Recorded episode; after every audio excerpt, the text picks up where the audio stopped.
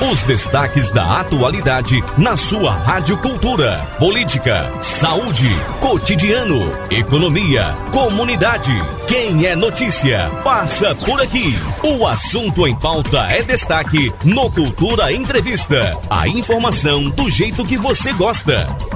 Olá, eu sou o Fúvio Wagner e agora você fica com a reprise do Cultura Entrevista desta quarta-feira. Sempre no oferecimento de Vida e Cor em Chovais. Aproveite as promoções de verão. Travesseiros a partir de 22 reais. E para o passeio no litoral, várias opções de toalhas de praia. Vida e Cor em Chovais. Avenida Gamenon Magalhães e Avenida Rui Limeira Rosal, no bairro Petrópolis. Fone 3721 1865. Sismuc Regional Seja sócio e usufrua de assistência médica, psicológica e jurídica, odontologia, oftalmologia, além de convênios com operadoras de plano de saúde e lazer. Rua Padre Félix Barreto, número 50, Maurício de Nassau. Fone 37236542. Farmácia Oliveira, sua saúde merece o melhor. Ligou, chegou. 98106-2641. Farmácia Oliveira, Avenida Gaminon Magalhães, número 1177, Caruaru.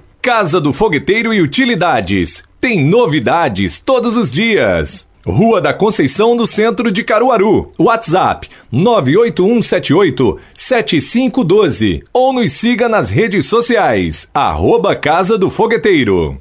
Cicatriza Caruaru, clínica especializada no tratamento de feridas, úlceras varicosas e arteriais, pé diabético e lesões de difícil cicatrização, curativos especiais e cuidados podiátricos. Ligue 98212 5844. Cicatriza Caruaru, Rua Saldanha Marinho, número 410, Maurício de Nassau. E aí eu dou meu boa tarde aqui para o doutor Bruno Rangel, ele que é neurocirurgião e vai falar sobre o tema de hoje. O tema de hoje que. Doutor, me ajuda, esqueci aí o tema de hoje. Pois é, o, o tema de hoje é, antes de mais nada, boa tarde, Fúvio. Boa tarde a todos os ouvintes da Rádio Cultura. É um prazer honra estar aqui. E o tema de hoje é esquecimento, né? Pois Doutor, é, esquecimento. Estou esquecido, ou seja, mais especificamente ainda falar sobre Alzheimer. Uhum. Né? E também, né, doutor, é, a gente de uma forma é, leve, vai trazer aqui né, e vai tentar desmistificar né, uma doença séria. Isso. Né, uma é. doença que tem feito é, parte da vida do brasileiro, até porque o brasileiro está envelhecendo mais rápido. Mais rápido né? e, e, envelhecendo. A busca do envelhecimento melhor hoje é a meta da gente, né? Não só o brasileiro, como o mundo todo, né? A gente trazendo um pouco da história, a, se a gente lembrar que o Matusalém da Bíblia Antiga tinha por perto de 60 anos, né? 50, 60 anos, a gente, a idade de imortalidade de um, de um ser humano, né? Na idade antiga era 30 anos, né? Hoje a gente está chegando perto dos 100 então, a gente está envelhecendo e com isso vem surgindo novas né, situações, novas doenças, novos problemas relacionados com a idade avançada, uhum. que a gente ainda não conhece justamente por a gente estar caminhando para isso. Né? Então, para a gente só tentar situar de, um, de uma forma didática para o entendimento do ouvinte, né, a gente vai falar um pouco sobre a conscientização do mês de fevereiro, que é o fevereiro roxo-laranja. Pois é, que né? é o mês de combate, né? a doenças é, as doenças que tem que são que não são que não são curáveis e que são progressivas né? uhum. né então o fevereiro laranja na verdade é um fala um pouco sobre as leucemias e isso. com isso o médico para isso é o hematologista é o médico que cura de sangue uhum. é o uhum. hemato né mas essa doença hoje já é passiva de tratamento e até de cura uhum. e no fevereiro roxo são três doenças específicas é o lúpus né a fibromialgia e o Alzheimer as três têm em comum justamente o fato de elas serem incuráveis né e de elas serem é, progressivas, ou seja, elas vão piorando com o passar do, do tempo. O lúpus e a fibromialgia realmente é um assunto do reumatologista, a gente não vai uhum. entrar né, claro. nesse ponto hoje. Mas falando um pouco sobre Alzheimer, que é a minha área, né, tanto um neurologista quanto um neurocirurgião ou um psiquiatra com, essa, com esse é, é, treinamento, é, ou até mesmo um geriatra, ele pode falar sobre Alzheimer. Né? Uhum. E aí, o que é, que é Alzheimer? Alzheimer, na verdade, é um, é um tipo de síndrome demencial. E aí, doutor, o que é, que é uma demência? Né? Uma demência nada mais é do que um declínio cognitivo. E aí começa outra pergunta, o que é cognição? O que é declínio cognitivo? Né? Isso, né? né? O declínio, na verdade, é um. Você vai é perdendo. Queda, isso, é uma você queda. Você começa a perder algo, né? Isso. E é, você está perdendo o quê? Você está perdendo a sua cognição. E o que seria essa cognição? Né? Você poderia estar tá perdendo a memória, né? Você poderia estar perdendo eh, o raciocínio e, por exemplo, a linguagem a fala. Por isso que é quando você perde a memória, as pessoas falam, doutor, eu estou muito esquecido. Uhum. Eu trouxe meu vozinho, minha vozinha, eu estou muito esquecido. Então, a, a, memória é uma das partes da cognição, né? Linguagem é outra, raciocínio é outra. E o que seria raciocínio? Fazer uma conta simples, passar um troco ou receber um troco numa padaria, você não sabe se aquela conta está correta, ou até mesmo organizar a quantidade de coisas. vou fazer um arroz, o que é que eu preciso fazer mesmo? É quanto de manteiga, ou quanto de xícara de água, ou quanto de xícara de arroz. Isso é o raciocínio. São aquelas coisas básicas que você fazia é, diariamente que perfeito. você em algum momento pode ser que esqueça como é que Perfeito, faz. isso, perfeito. Então você começa a perder, isso declina, você começa a perder, tem uma queda do raciocínio, da cognição. Uhum. Então, raciocínio, a memória, né, a linguagem. Então, o Alzheimer ele é um tipo de síndrome demencial. E existem quantas demências? Várias. Né? Uhum. Pessoas que, por exemplo, é, lutadores de boxe que tiveram, receberam muitos murros né? uhum. na parte do crânio durante o tempo, eles podem desenvolver demência. Pessoas que tiveram um acidente de moto ou de carro, caíram de cavalo, tiveram traumatismo crânioencefálico de moderada grave, eles podem desenvolver demência no futuro. Uhum. Algumas infecções no cérebro podem desenvolver Existem vários tipos de demência. Certo. Não necessariamente todas elas são Alzheimer. Né? Uhum. Né? Inclusive, existe a própria demência senil. Né? O envelhecimento natural né, do idoso, do avançado da idade, isso vai dando, dando um declínio cognitivo.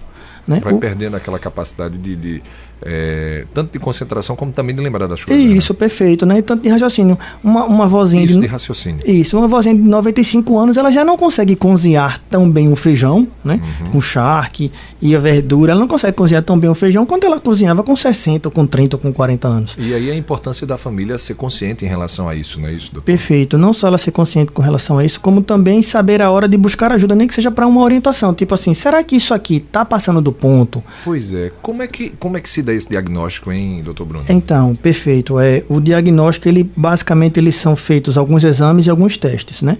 Tanto o médico, é, o neurologista, o neurocirurgião, o psiquiatra ou o geriatra, eles fazem alguns testes que são, chama de mini-menta ou exames mentais. Uhum. A gente faz algumas perguntas, pede para o paciente fazer alguns algumas é, atividades, como existe uma avaliação que o neuropsicólogo faz, né? É um, é um psicólogo especializado nisso. Certo que ele faz a avaliação neuropsicológica, é uma uhum. avaliação bem mais pormenorizada, com alguns baterias de testes, exames. É, é, com a avaliação médica e essas avaliações a gente consegue definir, né, mais ou menos para que tipo de demência é. E aí o pessoal sempre me pergunta muito do consultório, doutor, você não vai passar nenhuma tomografia ou ressonância, não? Uhum. Acontece que esses exames eles não são para a gente identificar a doença propriamente dita. Certo. E sim para a gente excluir causas que simulem uma demência. Então, Entendi às vezes você está com um tumor muito grande na região frontal do cérebro, que é a região responsável pelo raciocínio, né? Uhum. É, é a função a gente chama de funções superiores, né? A parte da cognição do raciocínio, e aí você acha que o, o vozinho está demente, está com síndrome demencial, ou por idade, ou por Alzheimer, na verdade ele está com um tumor na cabeça e que pode ser às vezes até tratado cirurgicamente, operado e curado, e aquela demência que ele estava tendo regredir. Uhum. Né? Pode acontecer isso. Às vezes o vozinho teve um pequeno trauma de crânio e aí ele desenvolve um que a gente chama de hematoma subdural crônico, um sangramento dentro da cabeça, que é um sangramento lento, vai, vai piorando aos poucos, e de repente ele começa a apresentar essa, essa demência. Olha, meu vozinho do nada começou a travaliar, né? Uhum. Como, como o povo fala no popular. E aí, muitas vezes, quando se opera esse doente, que é uma cirurgia simples, o, o, o paciente ele volta ao normal ou próximo uhum. disso. Então, o exame, o exame complementar à tomografia ressonância ele vem para ajudar a gente a excluir outras causas, Entendi. mas não necessariamente para a gente buscar o Alzheimer. Em relação à família, né? Quando o diagnóstico é, é dado pelo profissional de saúde, no caso neurocirurgião, enfim. Neurologista, né? psiquiatra, geriatra, principalmente que é o médico do idoso é o geriatra. Né? Pois né? é. Uh, eu acho que cria-se meio que um tabu né? em dizer ou não dizer àquela pessoa que ela tem Alzheimer? Tá. Qual é o conselho? Na verdade é o seguinte, todo paciente consciente e orientado, né, independentemente de qualquer doença que ele tenha, ele tem o direito de saber aquilo que ele porta, né? É, eventualmente, como ele vai ter um problema cognitivo, né, ele pode até acabar esquecendo até a própria doença que ele tem, né? Ah, mas a gente tenta sempre conscientizar tanto a família, né, acalmar e conscientizar a família quanto o doente de que na fase em que ele se encontra né, é passível de tratamento no sentido não curativo, uhum. mas de retardar a progressão daquela doença, né?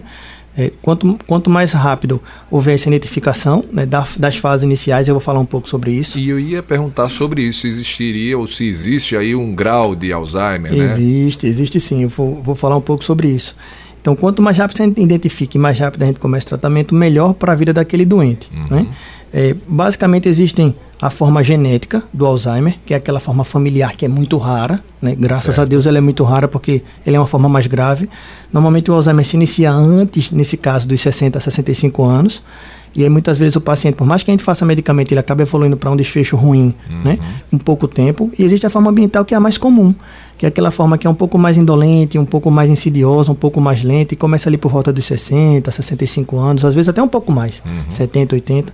Então, é, existem as fases, né? Dentro desses, desses desse, tanto genética quanto ambiental, existem as fases do Alzheimer. São basicamente quatro, mas alguns autores não consideram a primeira, às vezes Entendi. só consideram três que seria? Seria a pré-demência, que seria sintomas muito sutis, alteração de humor leve, né? Às vezes uma perda de memória bem leve, coisa que às vezes até eu, você como jovem, às vezes a gente pode ter, né? Onde é que está meu celular e o celular Isso, na mão? E o celular na mão. Às vezes você está procurando óculos, o óculos em cima da cabeça, né? É, é, isso pode acontecer de forma eventual, então fica difícil de saber na pré-demência o que é e o que, e não, o que é. não, é. Por isso que alguns autores não utilizam isso. Entendi. Mas basicamente são as formas iniciais ou leve, né? moderada ou intermediária, né, avançada, grave ou terminal. Uhum. E aí, para cada fase da doença, existe uma constelação de sinais e sintomas. Né? Uhum. Né? Na forma leve ou inicial, por exemplo, você começa a ter é, perda de pequenas memórias, é, às vezes você tem algum compromisso e você esquece aqueles compromissos e começa a ficar um pouco recorrente aquele compromisso, tipo, você iria para o banco uhum. ou iria para um, uma consulta médica. No caso, começa a ficar mais frequente, né? Essa, é essa, essa perda, né? Essa perda, mas você vê que é uma perda leve, nada que, que incomode a sua vida. Né? Você começa a ter, às vezes, uma alteração de humor, ou você fica um pouco deprimido, ou você fica um pouco mais agressivo, você se incomoda mais com alguma coisa. Esses são os sintomas mais leves, né? Uhum. No intermediário moderado, você começa a ter um declínio importante, realmente seu. Você começa a precisar de ajuda de um cuidador né, da família. É, para fazer as atividades mínimas em casa, muitas vezes, você já começa a esquecer pessoas, né? Uhum. Às vezes o próprio familiar, você olha para um filho e diz que ele é o pai, ou você olha para uma filha e diz que refere ele como se fosse a mãe, uhum. né? É, na questão do Alzheimer, de um modo geral, a memória é, mais recente, ela é perdida primeiro, as memórias né, de longa duração são as últimas a serem perdidas, por quê? Porque existe uma parte no cérebro da gente, que é a questão do sistema límbico, que a gente grava aquela informação, né, muito mais, é, com muito mais é, fixação, por assim dizer, uhum. né, do que as memórias mais recentes. Então a gente tende a confundir as coisas, né? Então você pode apresentar até alucinação, você pode ficar irritável, você pode ficar mais deprimido, mais agressivo, Sim. começa a trocar o dia pela noite. E na fase mais avançada, grave ou terminal, esse paciente muitas vezes ele fica confinado ao leito, ou seja, ele fica restrito a uma cama, tendo que usar fralda, às vezes tendo que se é, alimentar por sonda, porque uma vez a, a deglutição, a forma de engolir já está prejudicada. Entendi. Então a fase terminal realmente já, já é um prejuízo bastante, tanto para o paciente como de um modo geral para o cuidado com a família. O, o Alzheimer, ele atinge mais homens ou mulheres, doutor?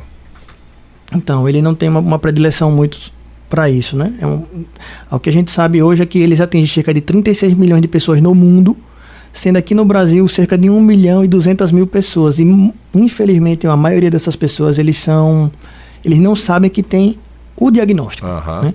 ou porque realmente eles não procuram, e claro, com perda do raciocínio fica difícil você procurar, né? Ajuda, ou porque a família não percebe disso, acha, né, como o pessoal fala assim, tá esclerosado, né?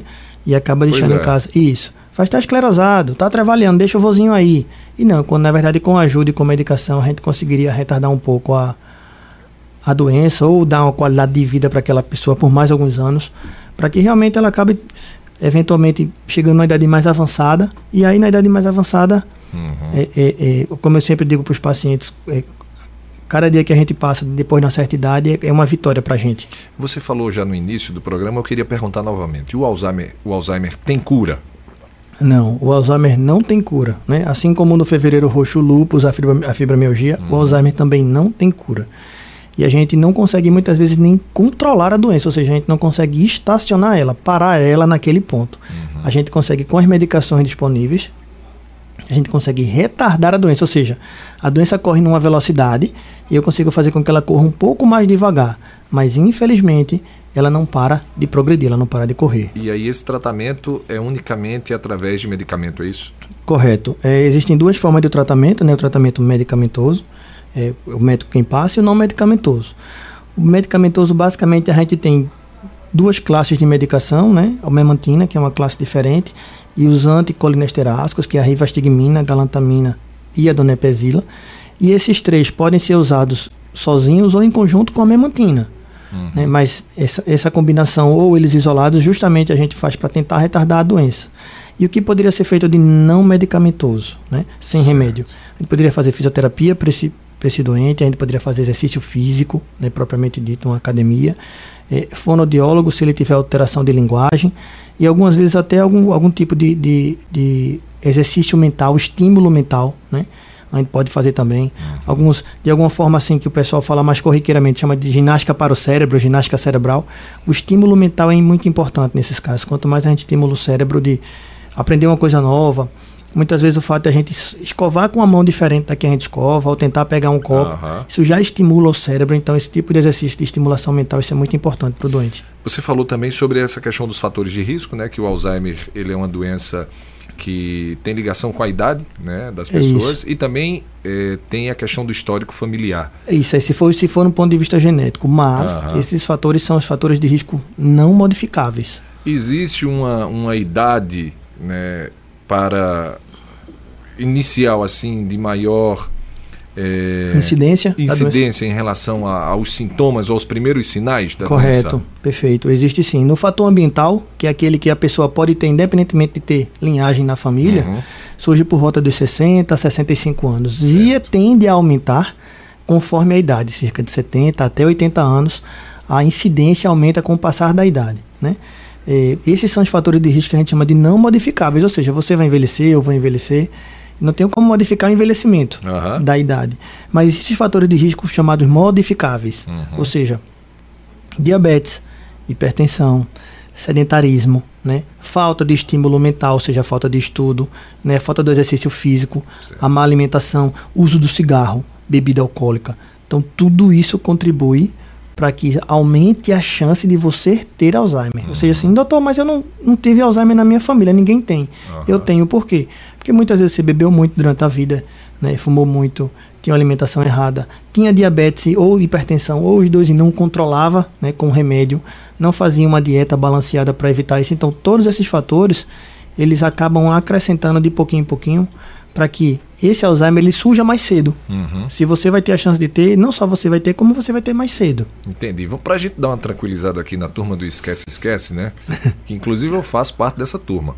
É, ter esquecimento é sinal de estar com Alzheimer? Correto, sua pergunta foi precisíssima. É, não, não é não. Ah, muitas vezes eu, eu, recebo jovens, né, adultos e jovens, 30, 40, uhum. 50 anos, doutor, eu estou muito esquecido. E aí a questão do declínio cognitivo, ele na verdade, ele, no jovem, ele tem que ser avaliado de outra forma. Será que essa pessoa está com ansiedade? Será que essa pessoa está com um grau de depressão? Será que essa pessoa ela tem déficit de atenção? Uhum. São coisas completamente diferentes. E foi bom você ter tocado nesse assunto, porque a atenção é uma informação que eu lhe dou e que você tem que gravar ela. Uhum. Se você não gravar ela, você nem fez memória. Então, se eu disser assim, Fúvio, é, o nome que está atrás de você é cultura. Aí você faz, tá certo. E ele perguntar daqui a pouco qual é o nome, e você diz assim, Bruno, não lembro. Na verdade, você nem lembrou, você nem gravou. Pois é. Então, provavelmente você não estava prestando atenção no que eu estava dizendo. Uhum. Então, o déficit de atenção muitas vezes é confundido no nosso no meio adulto, né, como esquecimento. Eu digo isso porque às vezes os adultos chegam para mim, tá trabalhando demais, eu digo assim, se você fosse criança e você tomasse um pedala robinho a tapa da sua mãe, presta atenção, menino, né? Assim, né? Pois é. E aí o, o menino fica ali agoniado, que ele não, eu vou prestar atenção agora, eu vou decorar para lembrar. Uhum. Então, muitas vezes. Ele a... lembra da tapa, mas não lembra do que. É isso. mas ele lembra. A informação foi gravada, ou seja, pois muitas é. vezes é falta de atenção e que muitas vezes o adulto confunde isso como perda de memória. Às vezes, hum. Muitas vezes ele nem gravou a informação. E em relação ao tratamento, hein, doutor? O SUS ele oferece esse tipo de, trata de, de tratamento? Oferece sim. Tanto, tanto do, da rivastigmina, quanto da galantamina, quanto da memantina, da nepesila, oferece sim. Né? O médico do SUS, né, no, muitas vezes no caso é um especialista, né, quem tem que ver, o neurologista, o neurocirurgião. Muitas vezes são eles dois. E aí existe um relatóriozinho que o médico do SUS ele preenche, né? Uma vez o paciente com esse diagnóstico de, de Alzheimer. E aí ele dá a entrada e existe uma farmácia de distribuição especial do estado em que ele consegue receber essa medicação sim. Uhum. É, é, me chegou na memória aqui o Parkinson, que também é uma doença é, neurodegenerativa, né? Perfeito. Sai um trava-língua. Isso. Tem alguma relação o Parkinson com, com Alzheimer? Ah, na verdade é o seguinte, o Parkinson, ele é, compartilha do Alzheimer da mesma forma que o lúpus é fibromialgia, no, no sentido de que se, ele é incurável uhum. e ele é progressivo, ou seja, ele vai piorando com o passar do tempo. E a mesma coisa, os remédios para Parkinson tentam retardar a doença, mas dificilmente controla. Na fase avançada do Parkinson, existe uma coisa chamada complexo demência Parkinson. Uhum. Então, o paciente de Parkinson ele vai sim apresentar uma síndrome demencial, mas que não é o Alzheimer, uhum. mas é uma demência também. Então, aquela história que eu falei para você que o Alzheimer é um tipo de demência, uhum. né, o complexo demência Parkinson é também outro tipo de demência. Entendi. Né? Muito então, bem. Quer completar? Não, é isso. Olha, a gente está aqui hoje falando sobre Alzheimer, né? Uma doença que é, tem feito parte aí da vida da população mundial devido ao envelhecimento, né? Dessa própria é, população. Hoje o nosso convidado é o doutor Bruno Rangel. São 2 horas e 29 minutos. A gente vai para um rápido intervalo, doutor. Na sequência, a gente volta com o doutor Bruno Rangel, ele que é neurocirurgião, para poder trazer aqui mais informações e tirar as dúvidas dos nossos ouvintes. O intervalo é rápido, a gente volta em instantes. Cultura Entrevista, reprise. Estamos apresentando Cultura Entrevista, reprise. Eu estava falando aqui para o doutor Bruno, hoje o assunto é Alzheimer, né, esquecimento.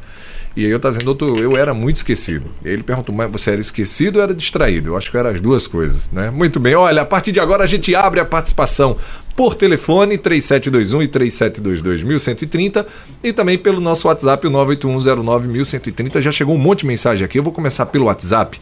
Pergunta do Mavi Aéreo. Ele disse o seguinte: "Olha, boa tarde, parabéns aí mais uma vez pelo assunto abordado" e perguntou o seguinte: "Doutor, o que é que leva a pessoa a esquecer de algo ou coisas de, por exemplo, uh, que se conversou ou comentou há horas atrás, né? ou até de lembrar de coisas antigas ou de anos? Mavi Aéreo Barbosa fez essa pergunta. Mavi Aéreo, boa pergunta sua. É, o cérebro ele funciona de várias formas, né? Então, às vezes você conversa com a pessoa, mas o seu nível de atenção ele não está tão focado como você deveria. Às vezes você está conversando com a pessoa e está mexendo no telefone, ou você está conversando com a pessoa e alguém passa do lado e fala com você, né? Uhum. A gente vê muito esse tipo de queixa com quem faz múltiplas coisas, né? Fúvio agora, por exemplo, está falando comigo, está olhando no telefone, está olhando pois no é. computador. É. Então, WhatsApp. O, é isso, o cérebro ele tenta focar, né? É, mais ou menos em uma coisa. E as outras coisas meio que ficam irrelevantes para ele. Então, o que pode acontecer muitas vezes é a distração, né? Você realmente não está focado naquela conversa e aí você, ou você está até focado, mas é, fatores externos atrapalham você, uhum. e aí você não consegue ter realmente aquela fixação daquele assunto. E daqui a pouco você vai lá e esquece. Vamos dar um exemplo prático aqui. Tem gente que às vezes está estudando, lendo um capítulo de um livro, e de repente é como se ele fechasse o livro e não, não lembrasse, lembrasse mais isso. nada. Né? Mas ele muitas vezes estava talvez ouvindo música, ou olhando para o celular, ou alguém entra no quarto e fala com ela. Então, você perde a concentração, então você perde a fixação e você nem grava a informação. Muitas vezes não é nem esquecer, é e nem se, gravar. E se no caso é, aí do Mavi Aéreo, a pessoa procurar um tratamento em relação a essa questão do esquecimento e tal, e mesmo assim não vê que teve um avanço? Então, é, muitas vezes a gente parte, parte pelo diagnóstico, né? Uhum. É, em sendo realmente déficit de atenção, existem tratamentos. Tudo parte do diagnóstico, então. É, né, tudo doutor? parte do diagnóstico, porque em sendo, muitas vezes não existe, e até existe problemas de memória em adultos e jovens, mas muitas vezes são doenças que são potencialmente letais. Uhum. Né? É uma coreia de Hunt, então é uma, uma cefalopatia espongiforme, é uma doença realmente muito genética e grave, né? Ou uma doença ambiental feita em cefalopatia, mas ela é grave que o paciente, infelizmente, ele vai evoluir ao óbito em pouco tempo. Entendi. O que não é o comum, graças a Deus. As doenças graves, muitas vezes, elas são raras, de um modo geral, na medicina. Então, muitas vezes essas queixas que ele está falando são relacionadas ao quadro de ansiedade, ou quadro de depressão, ou até mesmo quadro de déficit de atenção. Uhum. Né? Você Uma... acha que esse momento que a gente está vivendo de pandemia, né, de, de instabilidade com, financeira, com então isso certeza. tudo influencia, doutor? Com certeza, né? A, a, questão pandêmica trouxe um aumento de doenças psiquiátricas muito grandes, né? Uhum. É, é, a questão da ansiedade, do quadro de depressão e algumas vezes até exacerbada essa ansiedade com o transtorno do pânico, por exemplo. Uhum. Tem gente que tem fobia, gera, é, desenvolve uma fobia né? É um transtorno fóbico que você tem medo de sair da rua, tem medo de falar com pessoas. Então isso tudo acaba é, alterando e declinando a cognição, o raciocínio. E não necessariamente isso tem a ver com, a, com Alzheimer ou com uma doença neurodegenerativa nesse ponto. Muito bem. Olha, o Renato do bairro do Vassoural disse o seguinte: é, eu tenho 37 anos, percebo que às vezes acontece um esquecimento ali. Por exemplo, às vezes ele diz que desliga uma máquina né, do trabalho dele e quando ele está saindo ele fica na dúvida se desligou, se não desligou. Isso acontece comigo em relação à porta, viu, Renato? É, doutor? Renato, perfeito. É justamente eu tava justamente a pergunta do Aéreo casa com a sua. É, quando você faz várias coisas ao mesmo tempo, você está desligando uma máquina, falando com alguém mexendo no celular. Você faz aquilo no automático. É como se fosse uma reação que a gente chama de extrapiramidal. A reação ela, ela vai pelo comando da sua medula, praticamente, não pelo cérebro. Deixa eu dar aqui outro exemplo. Quando a gente aprende a dirigir um carro, a gente está aprendendo, na verdade, a gente olha para o volante, né? Uhum. Aí eu vou passar a marcha, aí eu olho para a marcha eu vou tirar o pé do, da embreagem e pisar no acelerador. Você olha. Uhum. Então aquilo é cortical, aquela informação é visual. Eu estou aprendendo. Quando a gente já está dirigindo, a gente fala no telefone, é, briga com, com o carro do lado, ouvindo música e nem percebe-se que está dirigindo. Então, o, ato de dirigir ele se tornou automático. Uhum. Né? Nesse seu caso, muitas vezes você está fazendo aquilo no automático, você não teve consciência daquilo, porque você está fazendo outras coisas. E quando você vai fazer, pá, e aí, será que eu fiz ou não? Vamos dar um exemplo prático. Você está saindo do telefone, você está saindo do carro agora no shopping, fazendo um telefone, um assunto importante, e você alarma o carro e quando você entra no shopping, você, eita, eu alarmei o carro. Né? Isso, aí você volta para ver. Ou será que eu fechei a porta de casa? Pois é. então é. existe né, uma coisa chamada terapia cognitiva comportamental. Existe algumas ginásticas laborais, é, algumas ginásticas cerebrais, alguns, alguns tratamentos de estímulos cerebrais que vão direcionar, nortear a pessoa. Uhum para que ela faça isso de forma consciente. Por exemplo, ela está no telefone, mas ela vai falar em voz alta. Estou fechando a porta.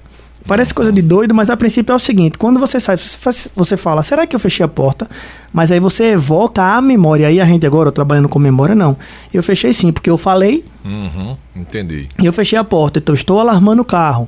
Então, isso são. são, são é, é, é ferramentas, são né? ferramentas, são, são formas de treinamento que o TCC pode trabalhar com a pessoa para poder minimizar isso, entendeu? Olha, a, a, Carminha mandou uma mensagem aqui que pareceu a, a minha mãe, tá, Carminha? É a, isso aqui que você relatou é a cara da minha mãe. Ela disse o seguinte: que tem 48 anos e para chamar pelo nome do meu filho, no caso do filho da Carminha, né? É, ela disse que chama o nome de todo mundo, todo mundo menos o dele. tá parecendo muito minha bisavó. Minha bisavó, ela passava por toda a geração até chegar em mim, passava pelo filho, passava pelos netos, passava para mim pra que eu sou o bisneto. chegar em Bruno. Isso aí. Veja, isso muitas vezes não quer dizer nada importante não, tá? Às vezes é uma questão muitas vezes de distração também, não necessariamente é uma perda de memória. Né? Ela não consegue fazer a memória de associação, a questão de evocação boa, mas também pode ser treinado, né? através de TCC, isso pode ser minimizado ou até mesmo resolvido. Muito bem. Olha, vamos então agora, já que a gente já atendeu algumas participações aqui pelo WhatsApp, vamos então a primeira participação por telefone, depois eu volto para o WhatsApp, que chegou um monte de mensagem aqui pelo WhatsApp, tá certo? Alô, boa tarde. Boa tarde, ouvintes da cultura. Seu Heriberto, o Meu senhor é uma pessoa esse, esquecida? Esse nosso é o o nosso doutor Bruno. O neuro, neurologista. Isso. Eu só tenho poucas explicações para, para falar. Eu queria, a nosso, o nosso, no, se me perguntasse hoje, quem é mais, mais sabido, é o homem ou o computador ou essas máquinas que avançam nossa ciência, nosso tudo si? Eu diria com maior satisfação que é o homem, porque o homem foi quem inventou essas máquinas. Agora, se me perguntasse o homem é, mi, é melhor do que o, o nosso Deus, meu grande Deus, Jesus Cristo. Eu dizia, não, foi Deus que inventou o homem. Por isso que deu a sabedoria para o homem ter essa tecnologia e essa mente maravilhosa, como tem as mentes perigosas.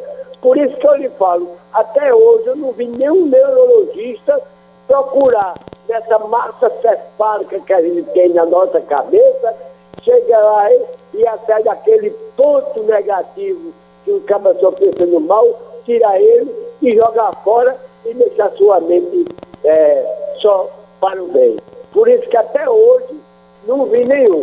Já vi neurologista, até em filme, de primeiro desmembramento de, de duas pessoas que, que nasceu unido pela cabeça, se eu não me lembro, foi na Alemanha, e, e ele com a equipe, que cada um com seus pensamentos e suas tecnologias, desmembrou aquelas duas cabeças e as pessoas ficaram felizes para sempre.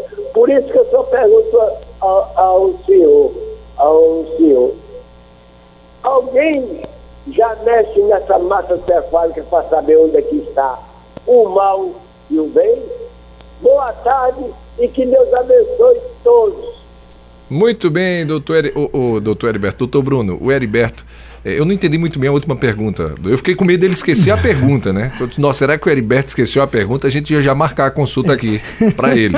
Viu? Mas, Heriberto, obrigado aí pela participação, doutor Bruno. Na verdade, eu, pelo menos o que eu entendi, ele quis falar sobre o mal e o bem, se a gente consegue localizar isso no cérebro. Aham. Né? Ah, foi isso, né? Foi isso, né? Isso é uma pergunta extremamente filosofal. Talvez algum colega filósofo consiga falar isso melhor, mas sim, né? A gente a gente tem no cérebro o sistema límbico, a gente tem no cérebro até o próprio, próprio córtex frontal, que são é um sistema que a gente chama de, de é, é, é, é, uma parte do cérebro que faz a parte mais de, um, de emoções mais complexas, né, raciocínio essas coisas, e sim, a gente sabe onde fica isso na anatomia realmente, né, no sistema límbico, giro para hipocampal, a gente uhum. estuda a parte que a gente chama de funcional, né, quando a gente ativa, existe uma máquina que a gente tem para algumas pesquisas que quando a pessoa entra, a gente pede para ela pensar em alguma coisa ou agir de alguma forma, a gente ativa áreas do cérebro, uhum. né, e a gente vê isso pelo consumo de glicose, toda célula ela consome glicose, que é energia, né, para poder a, a, é, fazer uma função.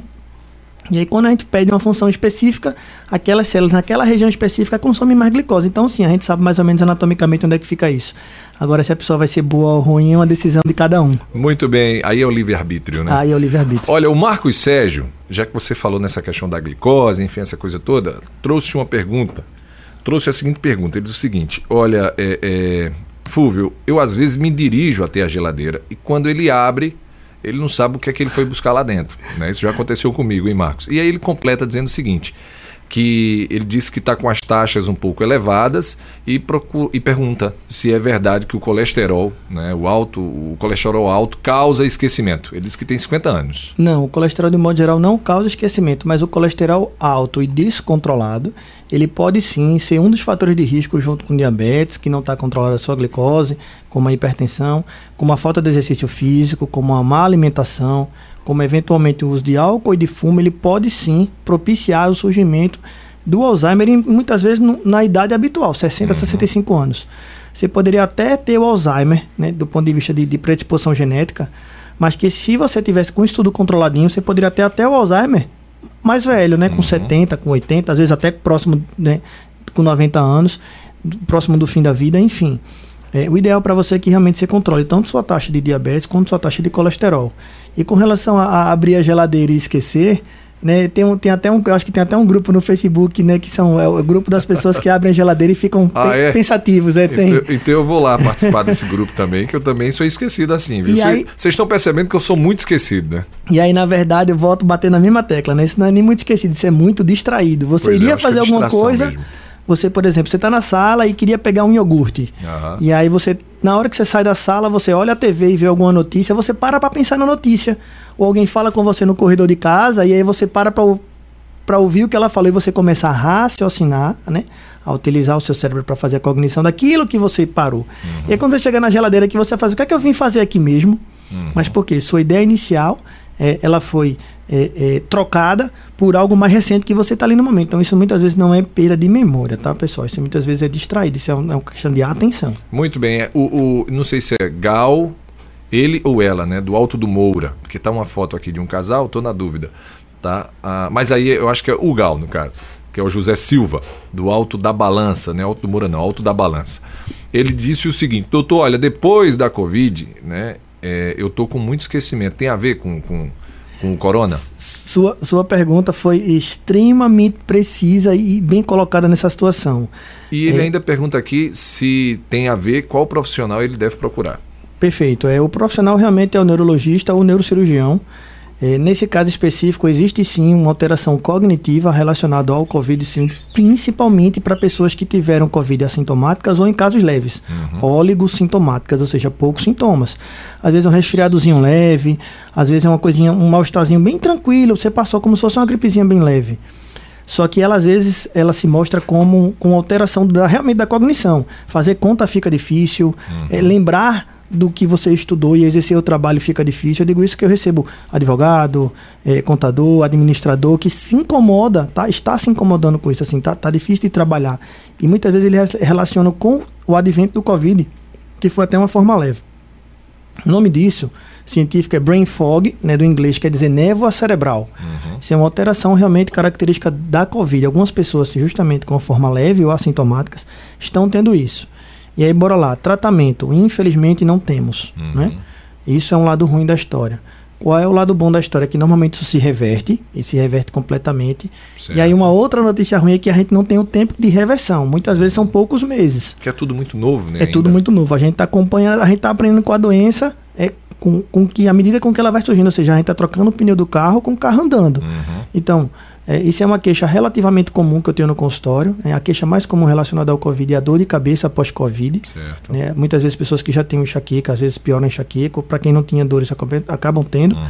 Mas o brain fog, a névoa cerebral, ou seja, o declínio cognitivo pós-Covid é uma queixa relativamente comum, não é tão, não é tão incomum assim não. Muito bem. Vamos para mais uma participação por telefone. Alô, boa tarde.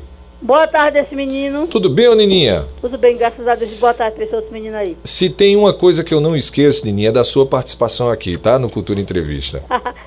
e eu também, até agora eu não esqueço não. Já não esqueça, Nininha. Dizer, 90, 79 anos. Mas não esqueço tá de nada, nem do passado, nem do presente. E nem também estou preocupado ainda com o futuro. Que é que eu... Ô, esse menino, eu quero saber uma coisa. Antigamente o pessoal chamava com esse mal de Alzheimer, caduquice, né? O pessoal, isso. É uma mulher caduca, um homem ter caduca, eu acho que era isso. Era isso, é o caduquice ou esclerosado, isso. Aí eu queria perguntar um negócio. Esse negócio de da pessoa ficar com mal de Alzheimer, tem alguma motivação assim, aperreio, ou raiva, ou a preguiça, qualquer coisa? Tem algum sintoma? E se tem também, é, se é hereditário, se é de família, porque até agora eu acho que eu não eu posso morrer de outra coisa, mas acho que de caduquice eu não vou morrer, não. Agora, outra coisa também. Eu tenho uma irmã que tem mal de Alzheimer, faz oito anos. Ela agora está em cima de uma cama e vegetando, igual um bebê, usando fralda, só toma líquido se for na mamadeira, não se mexe um dedo, nada. Oito anos em cima da cama, um, um estado vegetativo. Aí também eu quero fazer outra pergunta. E uma pessoa com mal de, de, de, de Parkinson, também é, mal, é problema neurológico? Essa pergunta. Tchau e boa tarde para você. É. Muito bem, Nininha. Obrigado pela sua participação. Doutor Bruno. É, Nininha, foram, foram várias perguntas e várias colocações, Suzê. Agora eu que vou tentar lembrar, tá? Uh -huh. Eu vou começar falando que eu, eu não só lembro de você, Nininha, do ano passado. Exatamente um ano eu estava aqui falando sobre Alzheimer, né?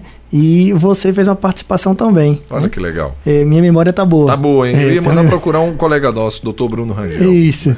e aí, então, veja, a, a, questão hereditária, ela pode acontecer ou não. A gente não tem como bater o martelo que todo mundo da família vai ter. Né? Então, no caso, sua irmã teve, né? O ideal era você ter dito a idade da sua irmã que ela teve. Né? Mas não necessariamente porque sua irmã teve, você vai ter. E mesmo se ela teve e você também tem, isso não quer dizer que é genético. Uhum. A, a, a, o Alzheimer, de um ponto de vista genético, ele é do Alzheimer tradicional, o ambiental. Ele é um pouco mais agressivo e começa um pouco mais novo. Né? Mas as pessoas da família podem ter sim, todo mundo da família pode ter. Dependendo de como se exacerbar, da forma que os sintomas aparecem e da idade, a gente vai dizer se é um pouco mais genético ou se é um pouco mais ambiental. É, com relação à sua memória, Ninha, você pode até apresentar Alzheimer ainda mais adiante, né? Mas aí eu vou trazer agora porque você falou sobre a caduquice. O que era a caduquice? Era justamente essa perda da memória, mas o povo relacionava isso com a idade avançada. Né? A pessoa está ficando caduca, está ficando esclerosada porque está muito velho. Né? O pessoal relaciona isso. isso. Isso pode ser uma coisa chamada demência senil. Né? É uma demência, só que relacionada à idade. E não necessariamente ao Alzheimer. Né? Isso aí vai acompanhar a pessoa de um modo geral até o fim da vida dela. No caso da sua irmã, realmente, um Alzheimer, até porque tem oito anos de duração e a gente, ela, ela, já está na terceira fase, que seria, ou quarta fase, seria a fase avançada ou fase terminal, né? Ou fase grave, em que ela está confinada ao leito, realmente, em que, em que há uma déficit de deglutição. Você está dizendo que ela toma, ela se alimenta por mamadeira, mas às vezes é até bom que um médico, até um médico da unidade de saúde mesmo, do postinho, avalie ela com relação se ela está engolindo bem ou não, porque aí teria que ser necessário passar uma sonda nasointeral nela, alimentada por uma sonda, uhum. uma vez que pela mamadeira ela pode se engasgar. E aí ela pode fazer o que a gente chama de broncoaspirar, o alimento pode ir para o pulmão e ela pode desenvolver uma pneumonia por isso, então é bom ter esse tipo de cuidado com ela. E, de um modo geral, não necessariamente o que se aplicar, ela se aplica a você. Você já está com 79 anos, a tendência é que se você se mantiver ativa, né? É questão da. Se você tiver doenças como hipertensão, diabetes, se mantiver isso controladinho, procurar fazer uma caminhada, exercício físico, se mantiver com boa alimentação, a tendência é que você vá para o seu, para o seu avançar da idade com uma forma mais tranquila. Muito bem, olha, o Arnaldo está na audiência, mandou um abraço aqui para ele. Ele disse que está lá no bairro do Vassoural. Ah, o José Duarte mandou uma mensagem aqui.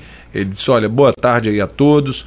Quero parabenizar a Rádio Cultura, ao doutor. Né? Ele disse que está estudando aí pelo rádio. Ele disse que quer passar aí para a mãe dele, né? Onde posso ouvir a nananá.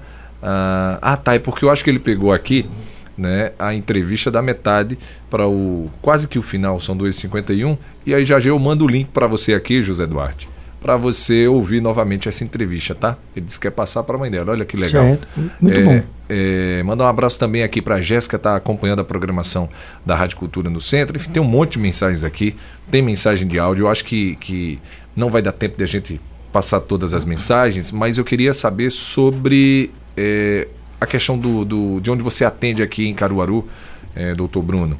E como é que o ouvinte pode fazer? Porque tem algumas perguntas aqui que de repente a gente pode até tentar direcionar aí para o seu WhatsApp, se tem Instagram. Perfeito. É, o meu Instagram pessoal é, é Bruno Rangel Neuro. Vamos repetir aí para poder memorizar. Arroba Bruno Rangel Neuro. Isso. No Facebook também é a mesma coisa, né? Arroba Bruno Rangel Neuro. É, existe, eu trabalho aqui numa clínica, eu tenho uma clínica com mais dois colegas, também são neurocirurgiões. E a gente trabalha no Instituto Neuromedic, fica ali próximo da Praça Chico Porto. Uhum. Né? É, existe também o Instagram, que é, a, é o arroba instituto.neuromedic, com C mudo no final, M-E-D-I-C, né? Instituto Neuromedic. E, é, além disso, a gente trabalha em praticamente todos os hospitais da região, né? Eu faço certo. parte do Hospital Regional do Agreste, eu faço ambulatório lá pelo SUS, a gente tem essa clínica lá da gente particular, eu atendo no Santa Efigênia, né? Há, alguns colegas trabalham, dos sócios trabalham no Hospital Mestre Vitalino, então uhum. a gente está uhum. em todos os hospitais da região. Mas basicamente, para uma consulta médica, é no Instituto Neuromedic, né? E aí você pode me procurar nas redes sociais, né? Arroba Bruno Rangel Neuro ou através do WhatsApp. É 81, ou ligando também, 819 9731 5954. Repita o telefone, que é para deixar Isso. todo mundo aí. É para deixar agora gravada a informação, né? Agora não é nem memória, é para a gente ativar a atenção. Isso. Então é 819 9731 5954, tanto por ligação quanto pelo WhatsApp. Pode mandar dúvida, tanto no meu Instagram eu respondo. O Instagram é feito por mim. Então, muitas vezes os pacientes eles mandam direct para mim e eu respondo. Às vezes eu acabo não respondendo na hora que uhum. dá para responder, mas eu sempre respondo quando possível. E é, através do, da ligação ou através do WhatsApp. Muito bem, olha, a última pergunta aqui.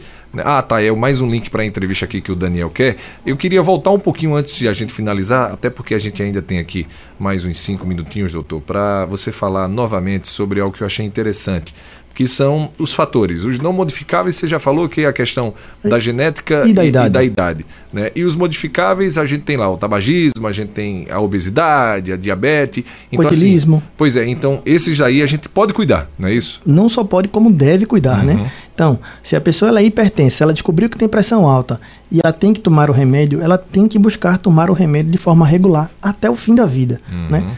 Eu não sou flamenguista, mas eu gosto sempre de fazer essa relação que diabetes e hipertensão é igual ao Flamengo. Uma vez Flamengo, Flamengo sempre até morrer. então, assim, você não pode parar de tomar o seu remédio. Nunca. Né? Seja para diabetes, seja para hipertensão, né? Procurar buscar fazer exercício físico. Isso é um, um, um, problema, de um modo geral, cultural do brasileiro. A gente não faz muito exercício físico. Então, uhum. procurar fazer nem que seja uma caminhada, nem que você consiga rodear o quarteirão meia hora, 40 minutos É, buscar fazer exercício físico, buscar ter uma boa alimentação, tentar diminuir o consumo de açúcares, tentar diminuir o consumo de sal na alimentação, né? evitar o tabagismo e o, o etilismo, né? evitar o consumo de álcool e de cigarro o máximo possível. Quanto, quanto melhor for sua qualidade de vida, mais você vai ser um idoso saudável, não só para Alzheimer, mas de um modo geral para tudo, coração, pulmão, rim, para de um modo geral para tudo. Muito bem, doutor Bruno Rangel, queria agradecer aqui a sua participação hoje no Cultura Entrevista falando sobre Alzheimer, entrevista muito bacana. Obrigado por ter aceitado o nosso convite, viu? Eu que agradeço ao convite, Fúvio, e né, gostaria de, de dizer que para mim é sempre um convite e uma honra participar de, da Rádio Cultura. Muito bem, deixa eu mandar um abraço aqui para o Marcão, que é lá de Sumé, na Paraíba, está acompanhando pelo Facebook. Lembrando aí a você que já já essa entrevista vai estar disponível no Spotify da Rádio Cultura para que você possa ouvir novamente, tá? E também vai estar disponível no Facebook e no YouTube, para não esquecer, não é isso, o, o Bruno? Um abraço para você mais uma vez e obrigado, viu? Eu que agradeço e estamos a postos. Você ouviu Cultura Entrevista.